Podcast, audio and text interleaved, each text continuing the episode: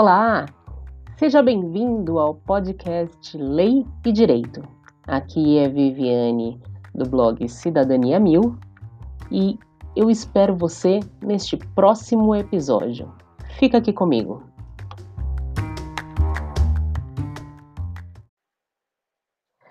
Olá, bom dia, pessoas queridas, tudo bom? Aqui é Viviane, do blog Cidadania Mil. É, você sabe que eu ajudo esses advogados recém-formados, estudantes de direito, a ver possibilidades na carreira da advocacia. E nessa série de entrevistas sobre direito e pandemia, eu tenho uh, a, a, grata alegria de receber o doutor João Francisco aqui. E, e, ele, enfim, é daquelas pessoas incríveis. Eu vou ler aqui o, o currículo dele para vocês saberem, terem um pouquinho de noção quem é o doutor. Ele é, é doutor e mestre em Direito Processual Civil pela USP, professor da é, FGV, professor da Unib, pesquisador da ESA e advogado. Então, doutor, muito obrigada por você estar aqui conversando conosco, aqui no nosso canal. E hoje a gente vai falar sobre esse acesso à justiça em tempos de pandemia, né? Então, muito, eu agradeço desde já.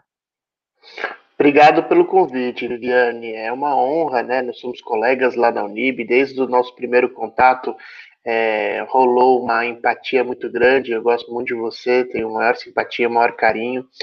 E assim como você, me preocupo com é, o advogado recém-formado que ou estudante recém-formado que quer começar a pensar na sua carreira, que quer é, pensar se ingressa na advocacia, estuda para a prova da OAB e como é que lida com isso. E a gente enfrenta isso lá na sala de aula, né? Todos os dias estava me falando, né? Me chamando de doutor e eu sempre tenho um reflexo que é falar, não, não chama de doutor, não precisa, né? Isso é um formalismo. Eu lembro que na primeira ou segunda aula lá na Unib, quando eu estava dando, eu falei, né, para os alunos, poxa, não, não, chama de doutor, não precisa, né? Aí uma uhum. aluna falou assim, poxa, professor, mas eu sonho tanto com isso.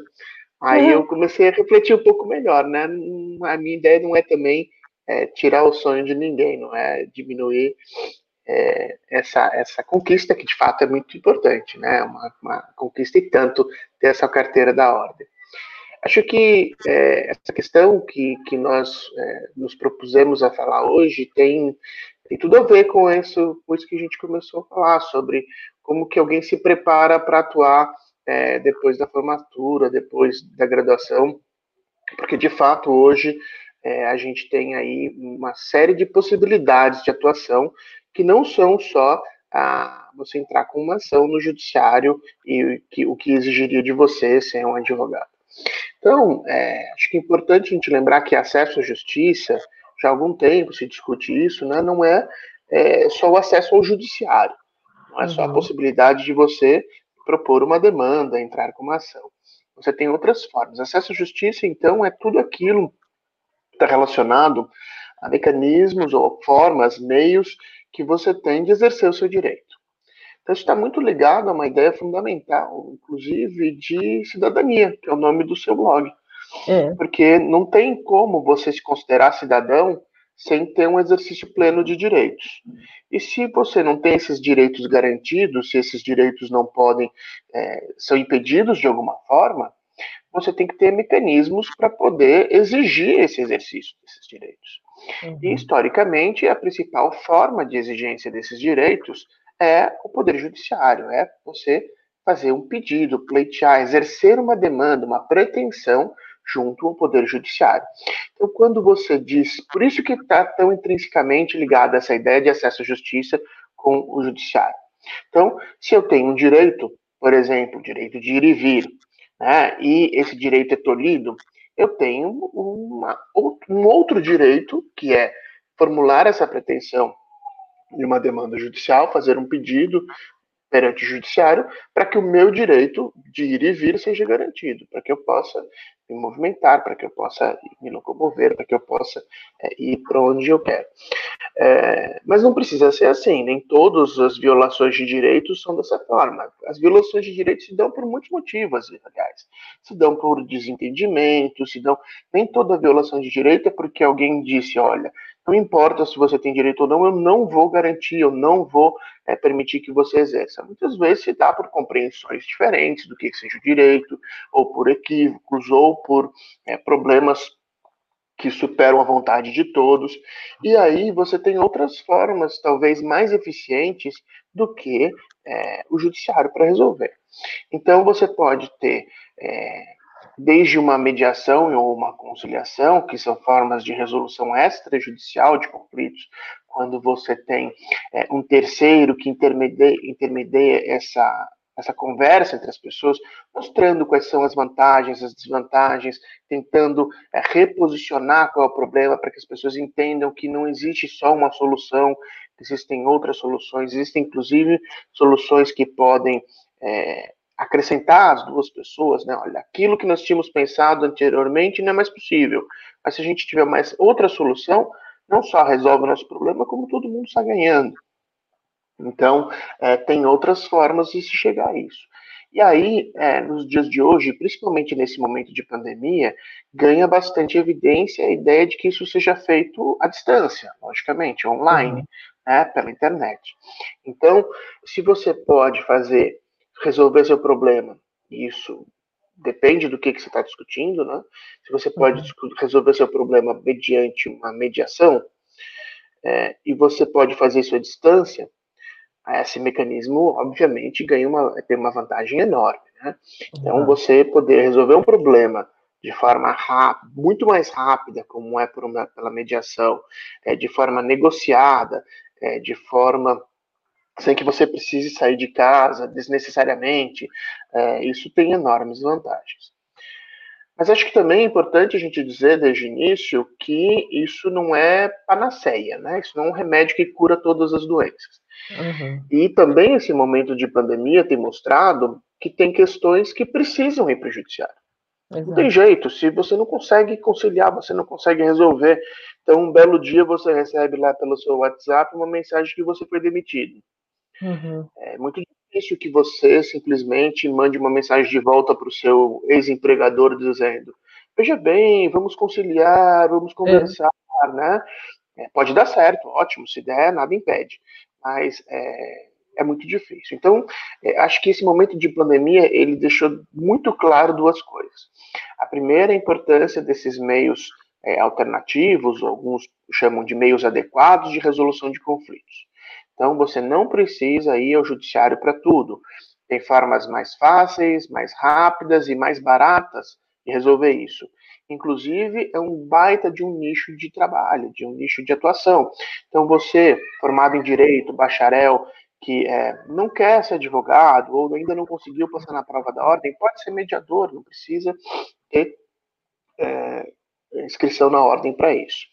É, e é, os limites desses mesmos mecanismos. Mediação não serve para tudo, mediação não serve para um divórcio litigioso, mediação não serve para algumas questões.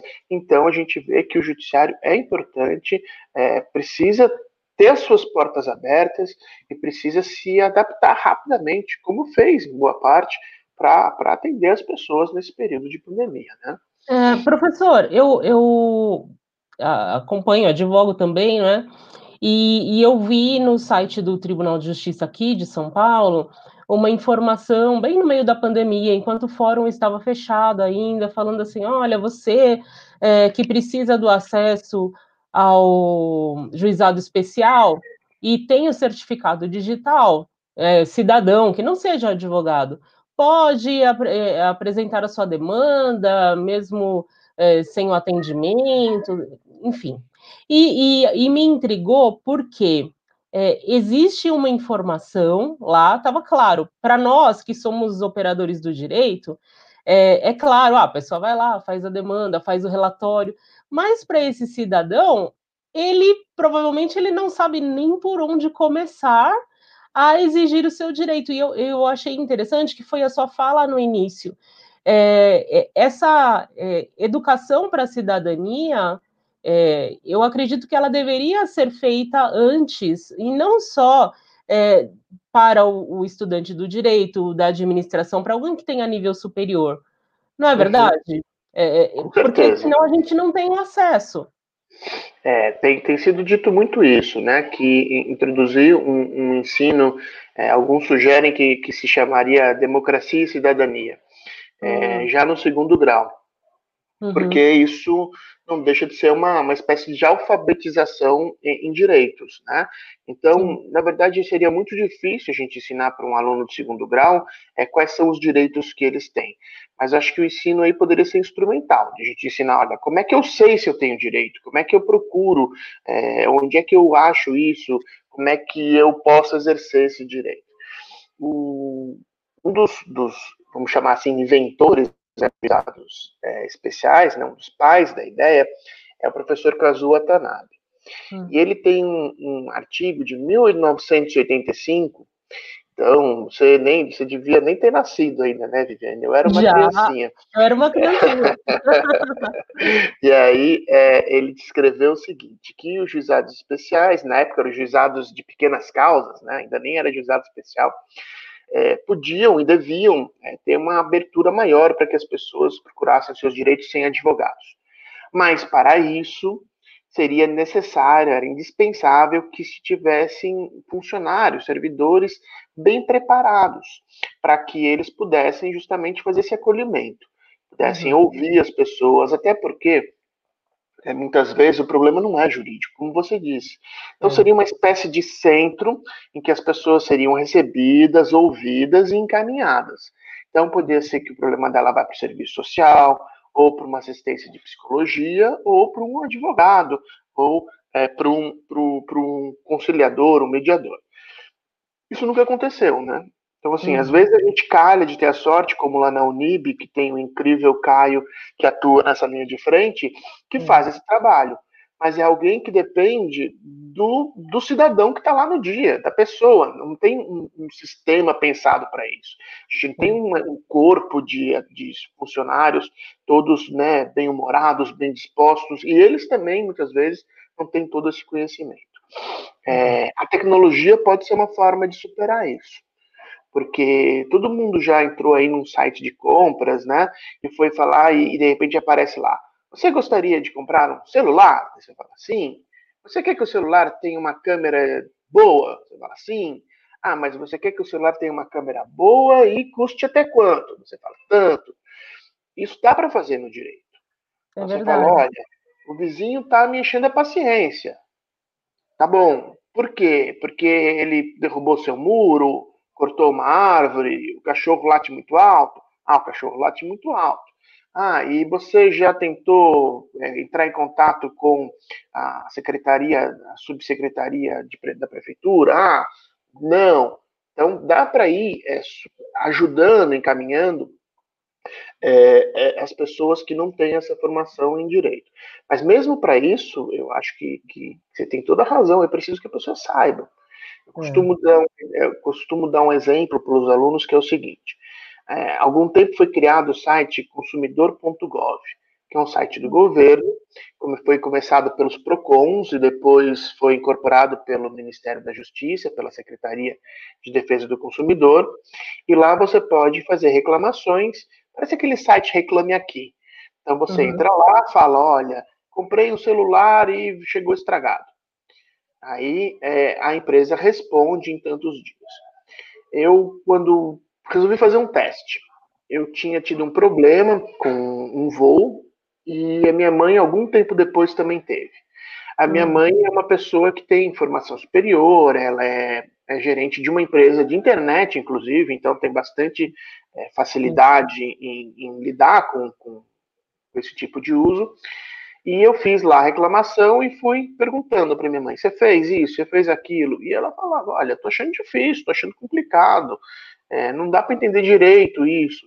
Então, de fato, é, é preciso que esses sistemas ou essas pessoas, ou seja, quem quer que seja que faça essa interface, para dizer se a pessoa tem direito, para que ela possa exercer seus direitos, para que ela possa ter acesso à justiça, seja muito bem preparado. Porque se você não tiver um sistema que vá sugerindo, ou uma pessoa que vá identificando é, quais são os direitos potencialmente violados, você de fato não tem. Tem, tem, tem uma barreira aí muito grande. Eu chamo isso de barreira informacional. Né? Então, a, a, pior forma, a pior barreira ao acesso à justiça é você não saber que tem direito. Né? Você Exato. não saber. E no Brasil isso se dá muito de forma no boca a boca, né? Às vezes a gente recebe o cliente no escritório e ele fala: Não, mas eu tenho um vizinho que ganhou, eu tenho uma prima, a tia da minha vizinha, entrou com ação e ganhou. Às vezes até gera uma expectativa equivocada, né? A pessoa acha que, é. então, basta ela entrar com ação que ela vai ganhar, isso já está garantido. Plano de saúde, então, isso é, é super comum, né? Olha, eu tenho lá, minha vizinha fez um tratamento e agora eu quero fazer e o plano de saúde diz que eu não tenho direito. Ah, então, entra com a liminar, né? As pessoas falam, pede a liminar, é. entra com a liminar. Você é. explicar que não é bem assim, que tem problemas, que o caso dele não é exatamente igual. Mas essa é a forma de. de é, a gente chama isso de da expansão da esfera de direitos, das pessoas conseguirem ter aqueles direitos concretizados. Né? E o juizado especial é, é seria essencial para isso, seria perfeito para isso, mas precisa de estrutura, precisa de gente, de local, de pessoas bem remuneradas, pessoas uhum. com formações multidisciplinares. É, a gente tinha que estar tá olhando para o juizado especial como uma joia do sistema judicial, né? E o contrário, ele é o patinho feio do sistema judicial, muitas vezes. Né? É, exato, porque é, eu, eu, cheguei a fazer um, um, estágio na época na conciliação, né? E, e, era realmente antes, quando não era remunerada, né? Essa, é, essa mediação, enfim, agora existe remuneração, né? Mas é, era um negócio meio assim, ah, você vem fazer um negócio, um, um estágio que é não remunerado, parecia que era a gente era alguém do outro mundo, por causa dessa cultura mesmo do direito, e o, o aluno, quando ele entra na universidade, ele espera ser o advogado das ações, ele não acha que ele pode trabalhar com mediação, com conciliação, às vezes ele nem sabe que existem formações para isso, né? É, e, e, há muito um, um, apelo, eu acredito, não é, da, da, da indústria do cinema, não é, da, das séries, então, os alunos falam para mim, ah, porque aquele Harvey Specter, que é o, o, cara que faz tudo, que ganha todas, né? A gente tem isso no, no nosso direito, né? Tem, tem. É, eu, eu, eu, ouvi uma vez de um aluno falando assim, professor, mas eu, não, eu quero ser advogado é para brigar. É. é eu, aí o que eu disse para ele é, é, assim, a gente tem é, personalidades diferentes, tem habilidades diferentes. Então, vai ter algumas pessoas que, de fato, têm uma facilidade maior para um contencioso mais agressivo. Uhum. Mas é, o que eu costumo sempre dizer é: você tem que ser bom mesmo naquilo que você é ruim. Então, aquilo, aquelas suas habilidades, aquelas suas características que não são as principais, que não são aquelas que você de fato tem uma facilidade inata, uma vocação, aquilo que você queira dizer, mesmo nas outras você tem que ser bom. Então, assim, eu posso ser ótimo com, é, advogado de contencioso, mas eu tenho que ser um bom negociador. Eu não posso ser excelente em uma coisa e horrível em outra. Porque uhum. a, o mundo exige isso da gente. Então, assim, eu tenho hoje, ontem me ligou um, um cliente, um caso complicadíssimo, que as partes, assim, estão querendo se esganar, querendo se matar. E ele falou, eu quero que você faça acordo. Imagina eu ligar para esse cliente e falar assim, ah, eu não faço você que se vire aí, procure outro advogado, ele vai falar, tá bom, vou procurar outro advogado e vou, inclusive, contratá-lo e você vai sair dessa. Uhum. Então, é, a gente, nós precisamos ter um conjunto de habilidades. E o, e o, nosso aluno de graduação, ele tem que ser formado com essa perspectiva. Tem que ser formado pensando que ele tem que estar preparado para lidar com situações diferentes. Ele não vai ter só um tipo de processo, ele não vai ter só um tipo de cliente, ele não vai ter só um tipo de é, demanda, né? As pessoas vão esperar deles características é, que é, ele tem que se preparar, ele tem que estudar. Isso nada disso é, é, você nasce com, com essas características e pronto e não tem mais o que fazer. É, você tem que desenvolver, assim como a pessoa aprende a desenhar ou aprende a tocar um instrumento, você também aprende a negociar, a mediar, tem técnica para isso. Não é só o famoso tem acordo, doutor? Não é. tem, tem, né? Tem, é, tem, tem muita coisa para ser feita aí. E é um campo de mercado, assim, é um, é um campo de atuação. Então, também, muitas vezes a gente vê o aluno preocupado né, com o seu futuro, se vai conseguir passar na, na prova da ordem, se vai conseguir manter um escritório ou conseguir um emprego. Tem esse outro olhar para essas outras áreas, né? Tem essa outra é, preocupação em pensar que, de repente, é, você pode começar a trabalhar com mediação, conciliação, mas também na orientação das pessoas, no auxílio ao exercício dessas é, ferramentas digitais. Tem é, uma série de, de, de possibilidades que é, o, o, formado em direito pode atuar, é, que talvez não seja o sonho dele lá de ser o Harvey Specter, mas é bom que ele saiba que ninguém é, né? Nem o advogado mais bem remunerado de São Paulo, mais famoso é, porque é, não existe, é desenho, é, é série, né? É, é, é, então, e tem coisa muito bacana a ser feita, tem habilidade muito importante que pode ser desenvolvida, né? Uhum.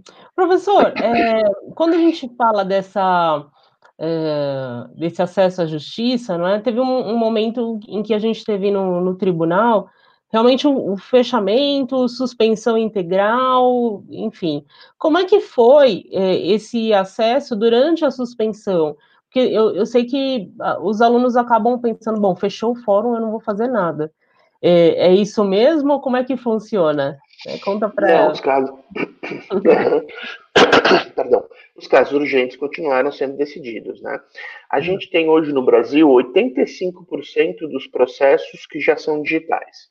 Então, é, tirando esse primeiro momento em que os processos é, ficaram suspensos, é, teve curso só as demandas que tinham pedidos de urgência, é, pouco tempo depois já começou a ter curso, é, os processos digitais já voltaram a ter curso, que é a, a enorme maioria dos processos em São Paulo, porque se a gente está falando que 85% dos processos são digitais, isso é no Brasil inteiro, uhum. e a gente tem estados é, eu só de cabeça me lembro do estado de Ceará, que há pouco tempo chegou a 50% dos processos digitais. Então a gente tem locais que ainda tem muito processo físico. Então, em São Paulo, especificamente, é, a imensa maioria dos processos já é digitais, já são digitais.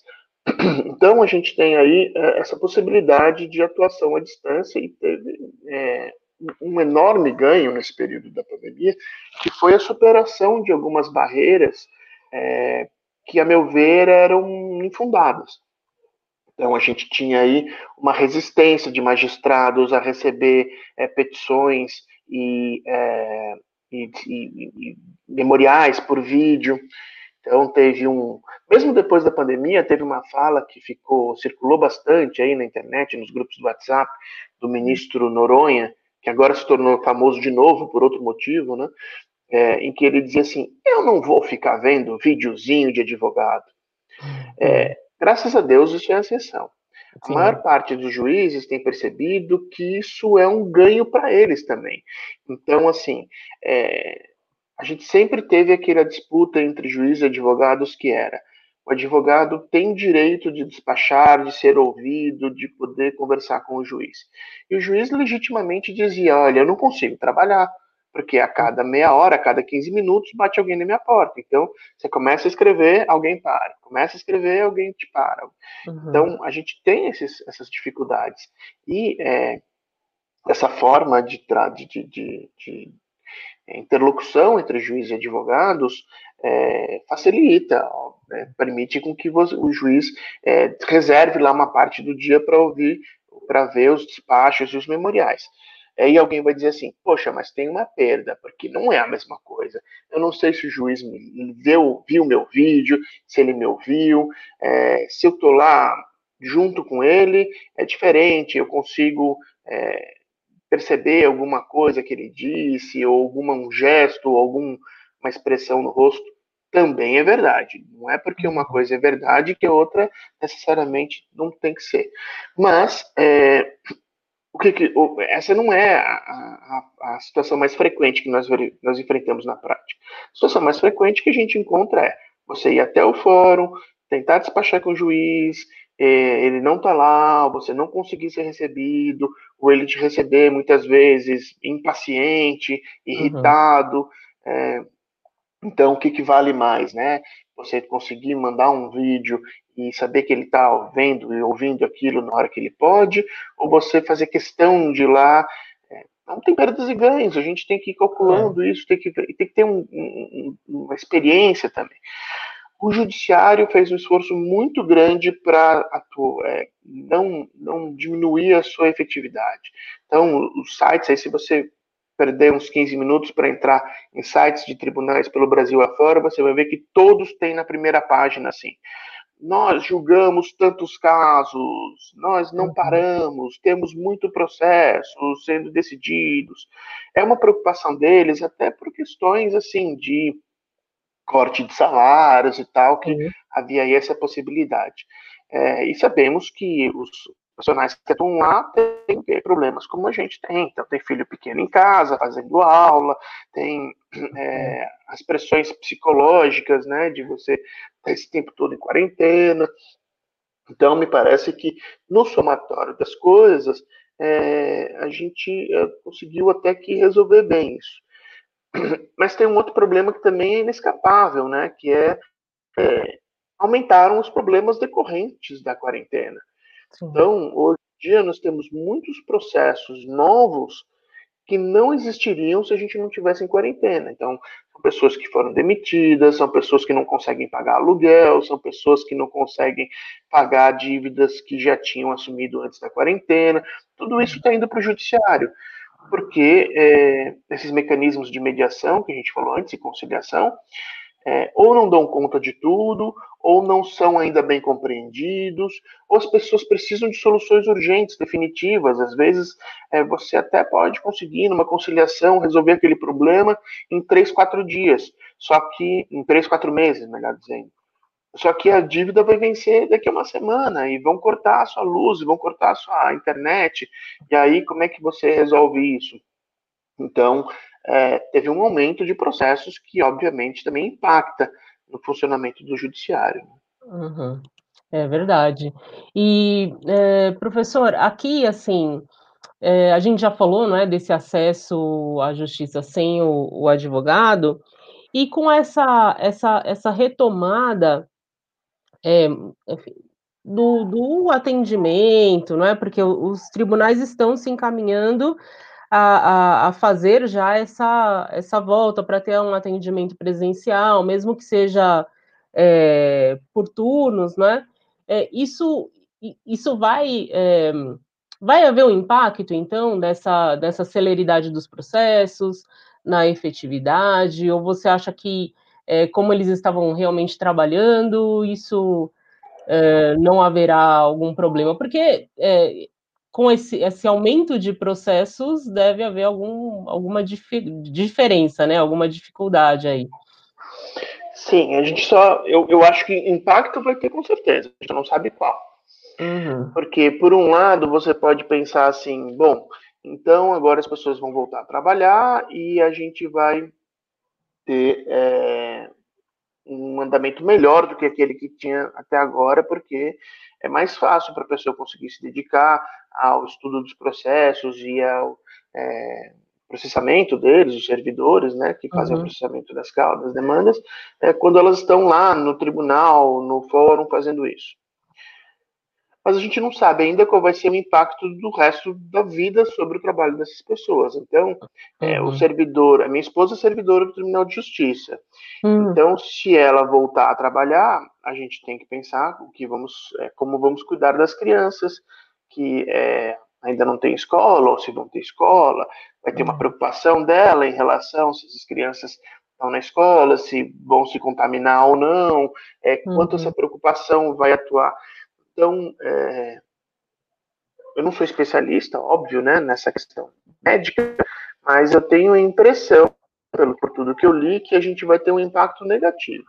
É. Que a volta do funcionamento normal do Poder Judiciário vai significar uma piora no andamento desses processos. Uhum. Porque as pessoas vão ter perda de tempo de deslocamento para sair das suas casas até os fóruns dos tribunais, elas vão ter perda da eficiência seu, da sua produtividade, porque vão estar preocupados com familiares, com filhos, elas vão ter é, uma série de restrições de atuação, né?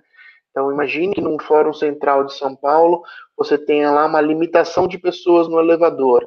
Né? Quem já uhum. foi no fórum central de São Paulo sabe como é que são aqueles elevadores, né? Tem é. lá, é, entram, sei lá, 10, 15 pessoas no elevador cada vez. Imagina se puder entrar dois ou três, você vai passar, vai, vai chegar para trabalhar uma da tarde e subir as duas, né? uma hora na fila do elevador. É. Então, a gente tem aí problemas que são ainda. A gente não sabe, essa que é a verdade, que é uma tentativa de futurologia, de exercício de futurologia. Uhum. A minha impressão é essa, que a volta é, do judiciário agora vai ser negativa, vai, vai, vai causar atraso no, no andamento dos processos, no julgamento dos processos. É, e essa pandemia, é, eu, eu tenho ouvido muito é, na mídia de amigos, né, que tem algumas empresas, inclusive, que já entregaram prédios enormes para ir para uma sede menor, por exemplo, em outro lugar, que não seja um grande centro, e deixando as pessoas trabalhando em casa porque viram que o, o trabalho sai melhor, né? Porque sim, a gente está em casa, está com, tá com a nossa estrutura, está com a família, e é, por mais que tenha sido, que, que, que esteja sendo é, difícil e preocupante a pandemia, ela desnudou uma necessidade nossa, humana, de viver a nossa vida, né? De uhum, estar com uhum. a família, que a gente. É, eu, eu, por exemplo, dou um exemplo meu, né? Eu, eu, eu moro no Tucuruvi e trabalho na Zona Sul, extremo sul. Então, uhum. eu ficava praticamente o meu dia inteiro fora de casa. É. E, e não, é um preço que a gente paga e que agora a gente está vendo qual é esse preço, né, professor? É, isso mesmo, isso mesmo. Tem desde o tempo de deslocamento, né? Eu, eu o meu escritório é em Moema e a faculdade é ali em Interlagos. Então, uhum. é super perto. E mesmo assim, é normal eu levar 40, 50 minutos para ir de um, de um local ao outro. Né? Então, uhum. é, se a gente for aumentando essas distâncias, então isso só vai piorando. É, e isso, assim, você poder é, encerrar um trabalho e ali brincar um pouquinho com seu filho e voltar, ou né, fazer uma comidinha gostosa, ou é. parar um pouquinho depois do almoço para ler um livro, né? É, tudo isso é, são ganhos importantíssimos. E o impacto financeiro que a gente não pode desconsiderar, né? É, quem, se, quem se locomove com automóvel próprio sabe o custo do combustível é, é altíssimo, é, e alimentação, e então assim, esse, esse autocuidado, né, você começar a se preocupar consigo mesmo, é, olhar para dentro, é, ver o que te faz feliz é um, é um dos possíveis é, impactos positivos da pandemia. Eu acho que a gente, às vezes, tem que ser um pouquinho poliano e pensar no lado bom, porque tem, né? Tem que exercer, assim como é, aquelas habilidades têm que ser desenvolvidas, esse olhar para si mesmo, esse autocuidado também tem que ser desenvolvido. É. E professor, assim, pensando nesse acesso, né? É, a gente tem é, algumas é, coisas que foram acontecendo e o inadimplemento nos contratos, das obrigações, ele vai impactar de formas diferentes os credores e os devedores. Né? Então, até ontem eu falei com o professor Caio, ele falou assim que é, a lei de locação, ela privilegia o proprietário tal, aí eu fiz uma é, intervenção meio de advogada do diabo, mas e se esse proprietário é um senhorzinho que ele usa esse dinheiro para pagar a alimentação e os remédios, enfim, é, como é que a gente pensa é, nas formas de acesso à justiça para essas duas, duas pessoas que foram é, encontradas aí por essa pandemia. O que, que é, a gente poderia dizer para esses credores?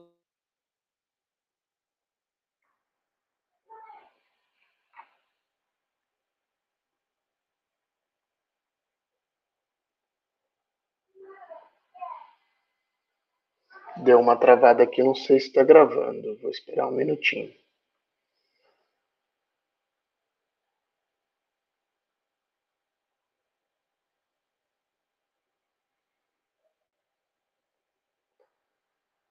Bom, vou começar a responder. Se não estiver gravando, a gente responde de novo. É, tem aqui uma. uma para quem, quem for ver esse vídeo posteriormente, ou estiver assistindo agora, é, tem, três, o, o, Código Civil e o Código de Defesa do Consumidor prevêem três formas diferentes é, de resolução desses casos. Então, ah, acho que a Viviane saiu. A internet caiu para ela. Então, bom, eu vou continuar aqui, se estiver gravando ou se estiver passando, senão depois a gente, a gente volta. Então, o Código de Defesa do Consumidor prevê um negócio que a doutrina chama é, a quebra da base objetiva do negócio. Então, o Código de Defesa do Consumidor tem lá um artigo, não me lembro exatamente qual é, que diz que é, o consumidor tem direito ao restabelecimento das condições iniciais do contrato que ele realizou, desde que isso seja, é, desde que seja demonstrado, obviamente. Então, é, ali não se discute se teve culpa de alguém, se o fato era previsível ou era imprevisível, se se teve força maior ou não. A Viviane está voltando. Agora voltei. Olha só, Voltou. que doido. Coisas ah, da internet, né? Coisas da internet, que é, um, que é uma limitação importante do acesso, né? A gente acabou não falando disso, mas eu é. acho que é importante a gente, é, de repente, perder um minutinho para falar disso. Que é, é, uma das barreiras ao acesso à justiça que se apresenta nesse novo modelo é justamente é, a barreira de acesso à internet. Né? Então, nem Sim. todo mundo teve uma, teve uma pesquisa que foi feita algum tempo atrás, pouco tempo, um mês atrás, pelo jornal Folha de São Paulo, que mostra que é, mais da metade da população que tem acesso à internet, que não são todos, tem um acesso muito precário à internet. Então, não tem um pacote de uhum. dados, acesso à internet, basicamente aqueles pacotes gratuitos das operadoras de WhatsApp, é, Facebook, que mesmo que você não tiver crédito, você consegue usar. É, isso é suficiente, uhum. obviamente, para você é, propor uma demanda, para você é, para você acompanhar o processo. Então, é, ganha força aí uma discussão que já não é nova, mas que estava sempre ali meio, meio num, num, nicho de especialistas, que é a internet como um direito fundamental, acesso à internet como um direito fundamental. Então, se eu preciso de internet para ter aula, para entrar com processo, para um monte de coisas, isso é um direito fundamental. Então, tem que pensar, por exemplo, é, internet tendo é, um acesso com custo é, subsidiado ou gratuito. Nem todos, né, Luísa está escrevendo aqui, nem todos têm habilidade para lidar com a tecnologia. Esse pode ser um papel importante, inclusive, do bacharel de direito, é, fazer essa intermediação então, é preciso é, se pensar em como superar esses limites, que passam a ser limites bastante importantes. É, uma questão que esses dias eu estava pensando é por que, que o WhatsApp é tão popular no Brasil? Tem essa questão de ele ser gratuito em alguns planos, mas tem a ferramenta de áudio. É. Quantas vezes você lida com né, prestadores que às vezes você vê que tem alguma dificuldade para escrever e eles sempre se comunicam pela ferramenta de áudio, te mandam um áudio, olha, né? Seu João, olha, deixei aí na sua casa, vou passar aí amanhã, vou. Né? Agora a gente está comprando lá em casa a feira. A feira, uhum. o feirante entrega em casa, é tudo áudio. Ele, ele lê lá uma lista enorme de, de produtos que, estão que ele tem naquela semana, tudo por áudio. É, voltando à sua pergunta, Viviane, a gente tem. Eu vou primeiro fazer uma respostinha é, de advogado, né, de professor, depois a gente fala sobre outras questões. É, o, a gente tem. Quando a gente vai discutir isso. Opa, perdão. Perdão. Imagina. Coisas da.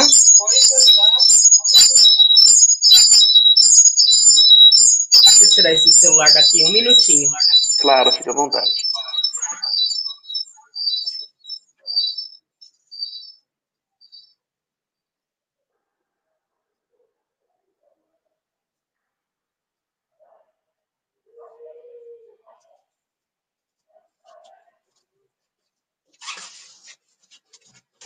E é interessante que a gente está falando de tecnologia e deu tudo errado.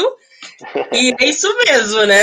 É, é isso mesmo, tem, não tem jeito. É, a gente também tem que aprender a lidar e a tolerar essas questões. Então, assim como chega lá no fórum e o juiz está é, atrasado, a gente tem que esperar, é, também tem esse tipo de problema que acontece. É normal, não tem como evitar todos os problemas da nossa vida, né? Mas, ó, Mas então a gente tem aí é, uma questão que quando você vai discutir, né? Vou usar o exemplo do, da, da lei de locação que você trouxe. Então, é, você vai ter lá uma possibilidade de revisão judicial. Uhum. Então, quando é que o juiz pode revisar cláusulas contratuais?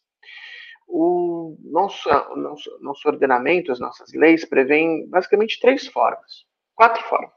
Então, a primeira é caso fortuito e força maior. Né? Aconteceu um fato imprevisível, inevitável e irresistível, cujos efeitos são irresistíveis, porque você pode ter seguro em relação a caso fortuito e força maior.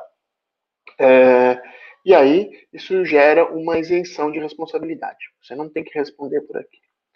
Aí você tem também a teoria da, a teoria da imprevisão, a teoria da onerosidade excessiva e a teoria da base concreta do negócio. O que, que significam isso? Então, assim, a base concreta do negócio é o que está previsto lá no Código de Defesa do Consumidor, que diz que se as condições econômicas e sociais que, existiam no momento em que você realizou aquele contrato se modificaram, você pode é, pedir para que o juiz revise aquelas cláusulas para que se restabeleça aquela situação inicial. Então, ali não precisa discutir se teve culpa de alguém, se teve responsabilidade, se o fato era imprevisível, se não era.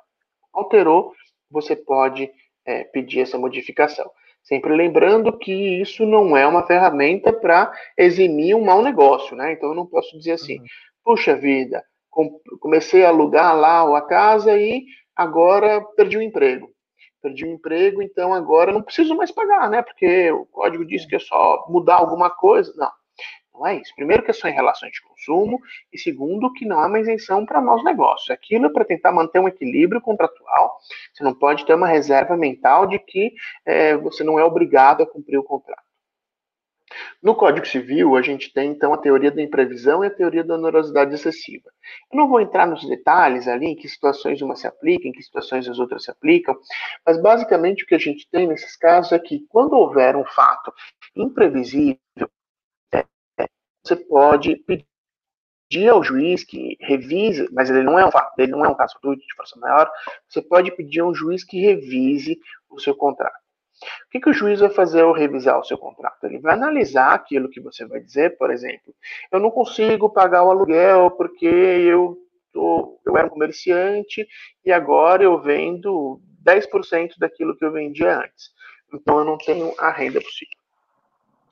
Uh, e ele vai analisar aquilo que é dito pelo, pelo locador. Então, ele vai pensar: olha, eu preciso desse dinheiro, é o valor desse imóvel, eu tenho aqui é, determinadas é, situações que me, que me impedem de diminuir esse valor. Se as partes não chegarem a um acordo por si mesmas, o juiz vai analisar esses argumentos e vai fazer ele o reequilíbrio do contrato. Então, aí, necessariamente, tem um grau de subjetividade muito grande. É. E talvez, se isso ficar claro para todo mundo, fique evidente que em quase todas as situações é melhor que as partes elas próprias cheguem a, uma, um, a um acordo, porque elas é que sabem das suas próprias possibilidades, elas é que sabem é, qual vai ser o peso disso. Lembrando-se que é, o Código Civil diz que, se não for possível isso, se resolve o contrato que é a pior solução possível. Então, assim, é. o locador vai ficar sem o valor do aluguel, o locatário vai ficar sem ter onde ter a sua loja, sem ter onde morar. É, então, assim, a intervenção de um juiz nessa situação, a possibilidade de revisão judicial, sempre tem que ser vista com, é, os juristas gostam de falar, né, com grão de sal, né, com um pouquinho de cuidado, com uma certa cautela, porque pode ser a pior solução possível. Se ela for a única solução, não tem o que fazer. As partes não conseguem de forma nenhuma chegar a um acordo. Então, é preciso, é necessário que um juiz é, intervenha e diga qual deve ser. Mas é, muito frequentemente essa decisão vai ser pior do que aquela que as partes chegariam se tivessem elas próprias conversado, visto todas as possibilidades, negociado. Isso se aplica ao aluguel, isso se aplica às mensalidades das escolas, né? Que outra questão também que está muito frequente é, as escolas, a escola das minhas crianças, esses dias falou o seguinte: olha, se vamos fazer uma enquete, se as aulas voltarem presenciais, você vai continuar? Eu falei, não. É, eu não vou colocar minhas filhas, meus filhos na escola nesse momento, eu acho muito arriscado.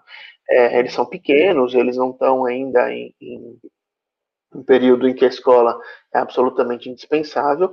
Então, se vocês voltarem presencial, eu, infelizmente vou ter que sair da escola, e saindo da escola, obviamente, eles param de receber. É, para, né, nem que eu tenha que pagar uma multa, ou o que quer que seja, mas eles não vão mais receber as mensalidades. Eu falei, mas se vocês continuarem as aulas online, aí sim a gente continua pagando. São muito bacanas, fizeram já uma redução bastante grande da mensalidade desde o início. É, então, é, tem ali uma relação de confiança, uma compreensão da posição dos interesses das partes. Isso tudo facilita muito. É, e é esse tipo de situação que muitas vezes o processo judicial e um juiz não é capaz de resolver. O juiz não é, ele não pode, não tem o poder para isso, não tem autorização legal para dar uma solução que ele acha melhor. Ele tem que aplicar na lei. A lei muitas vezes dá uma certa latitude, uma certa é, amplitude para que ele decida. Mas nem sempre é assim. Então, se não tiver solução, ele vai ter que determinar a extinção de um contrato, por exemplo. O que, como a gente já viu, pode ser ruim para as partes. Então, é, a revisão judicial das cláusulas contratuais é uma ferramenta prevista para essas situações exatamente como essa que a gente está passando, né? Não tenho dúvida de que, hum, na imensa maioria dos casos, é possível a revisão judicial. O que as partes têm que parar para pensar é se é isso que elas querem. Né? Então, é, o ambiente é, de, de, discussão no processo é, é muito mais limitado, você tem menos possibilidades de diálogo, de conversa, existe uma predisposição né, ao conflito depois que já tem o processo, o que também não impede que se use isso estrategicamente, né? Às vezes você não consegue de jeito nenhum conversar com a outra parte.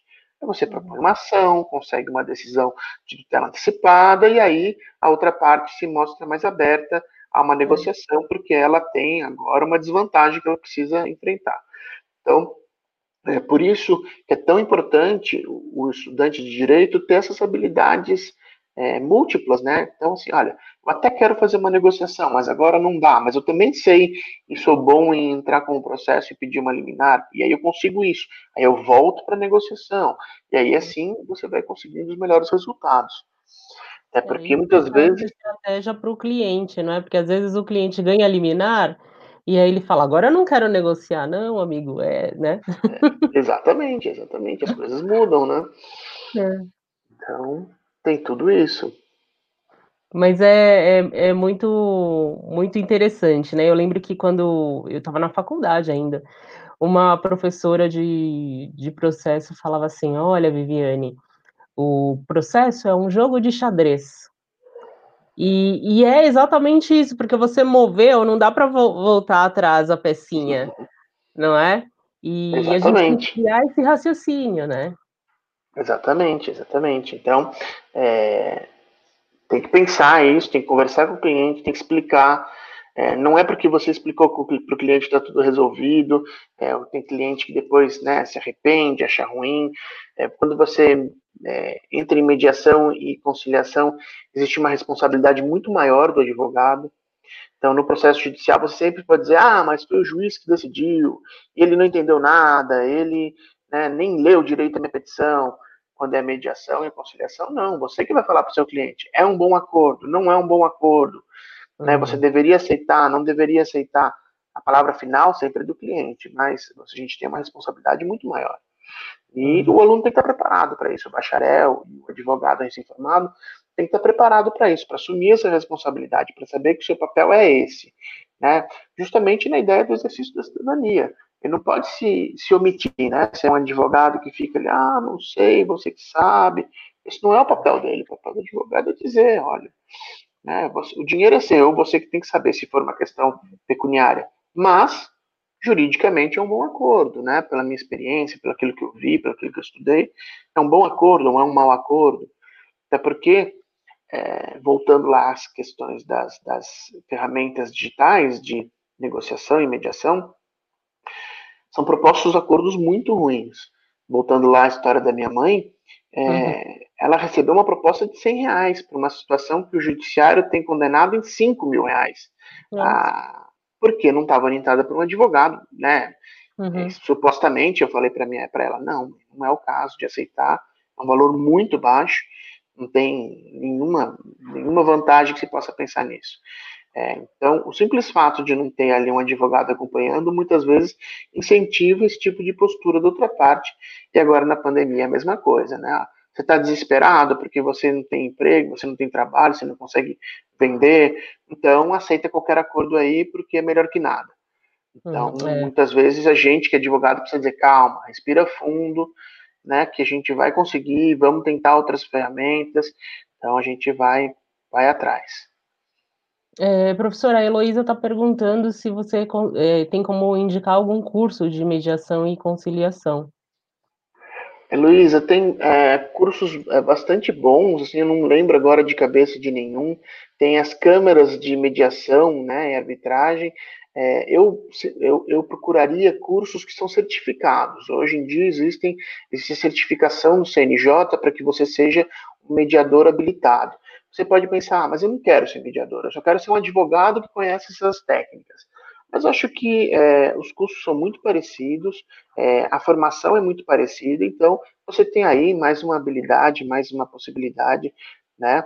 É, procure é, na internet, no Google, é, cursos de mediação certificados. É, e você vai ver que existem muitos cursos bons.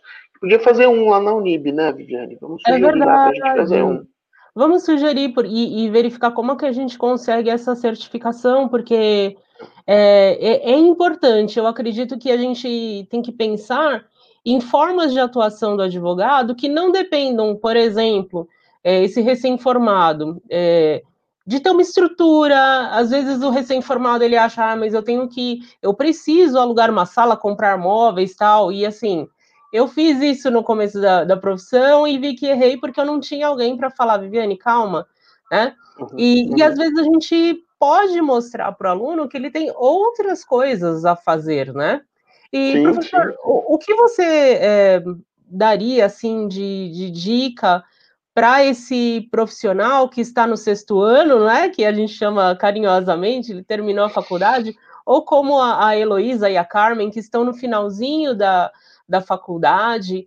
É, que dica você daria, assim, que é a sua dica de ouro para esse profissional?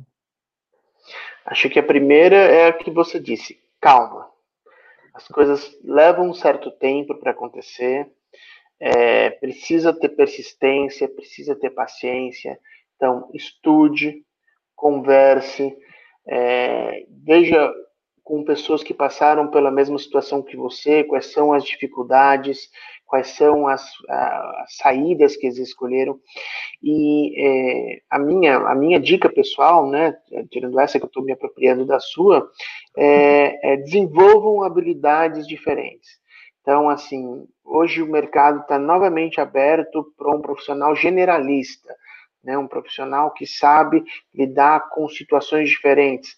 É lógico que você não vai fazer é, absolutamente de tudo, não dá para fazer penal, tributário, civil, empresarial, mas uhum. não se apegue a, uma, a, um, a um, nicho muito específico. Às vezes calha do, do profissional conseguir, alguns casos com cliente, e vai se especializando muito cedo na carreira. É. Então, é. esteja aberto para vários tipos de, de, processos, de situações, e, e, e, por último, seja visto, né? Quem não é visto não é lembrado. Então, tem todas essas ferramentas hoje tecnológicas, online, para que a gente apareça, mas participe dos grupos de estudo da, da OAB, da ESA, é, circule, converse com pessoas, é, veja quais são as experiências. Então, a advocacia é uma profissão essencialmente de relacionamento. A gente uhum. precisa conhecer a atividade, ter o conhecimento jurídico, mas a gente precisa ter bons relacionamentos. Então, estabeleçam esses bons relacionamentos, conversem com as pessoas, participem de grupos de estudo, de grupos de debate, de grupo de fofoca, do que for, mas é, participem.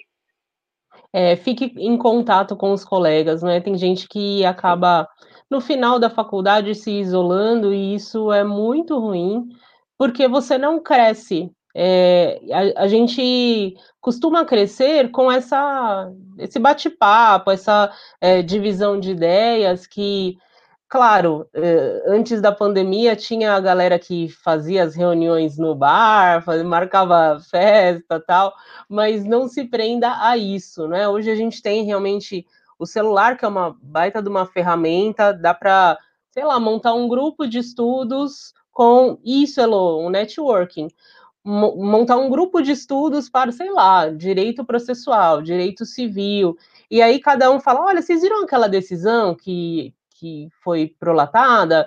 É, e vocês vão crescendo, crescendo como grupo, tenham amigos também em outras áreas, administradores, contadores, que vão te é, ajudar também é, numa outra perspectiva, talvez, de, de orientação para as empresas, né? E, uhum. e é isso, acho que a gente tem essa, essa possibilidade aí de, de crescimento de todos, né? É, e sempre foi assim, né? Se você for pensar, é, é, essa é a base, por exemplo, que a gente tem na ideia de comunidades religiosas. Então, é, além da questão da fé, mas eh, quantas pessoas não encontram ali na sua comunidade, na sua no seu grupo da igreja ou do templo, justamente um ambiente de, de conversa franca, de confiança, de harmonia que você pode. E muitas vezes é, você tem ali um ambiente de cooperação profissional também. Você tem isso é, no Rotary, né, que é até ali da nossa região, da Unib, tem um Rotary importante. Tem vários grupos que são justamente é, para isso, não só para você ter um, o seu lazer, a sua amizade, a sua fé, mas também para ter essa, essa, essa comunidade de interesses, essa comunidade é, que permite isso. Então, se você faz parte de uma dessas comunidades, é, não, não se acanhe de se colocar como um profissional habilitado que pode ajudar, mas também, se não tem, crie a sua comunidade, participe de uma que faz sentido para você, é, ingresse nessas comunidades, é importante. É isso. Olha, professor, eu agradeço imensamente que a gente é, teve essa oportunidade de fazer esse bate-papo. Eu adoro quando a gente é, conversa na sala dos professores, pena que é sempre tão rapidinho antes de uma aula ou é. outra. É, e, e, foi muito bom ouvir você, ouvir suas ideias. Esse espaço está aberto. Se você quiser propor algum outro bate-papo, a gente faz, porque eu acho que é importante é, trazer outras vozes, essas vozes que, que vão complementar. Como você falou, né? A gente é, pode ser até um generalista, mas você não tem como, não tem condições de dar conta de todas as áreas. Então, a outra voz é importante para que a gente possa crescer como comunidade jurídica. Muito obrigada. Eu que agradeço. Obrigado, Viviane. Eu gosto muito de você e conte sempre comigo por aqui. Muito obrigada. Então, olha, pessoas, fiquem em paz, Elô, é, Carmen, que eu acho que ela deve ter caído naquele momento, mas depois ela vai ver o finalzinho. E, enfim, hoje ainda temos uma live às 15 horas e depois às 19. Deixem o sininho ativado aí, que vai ser muito bom. Tchau, tchau, tchau professor. Tchau, obrigado. Tchau,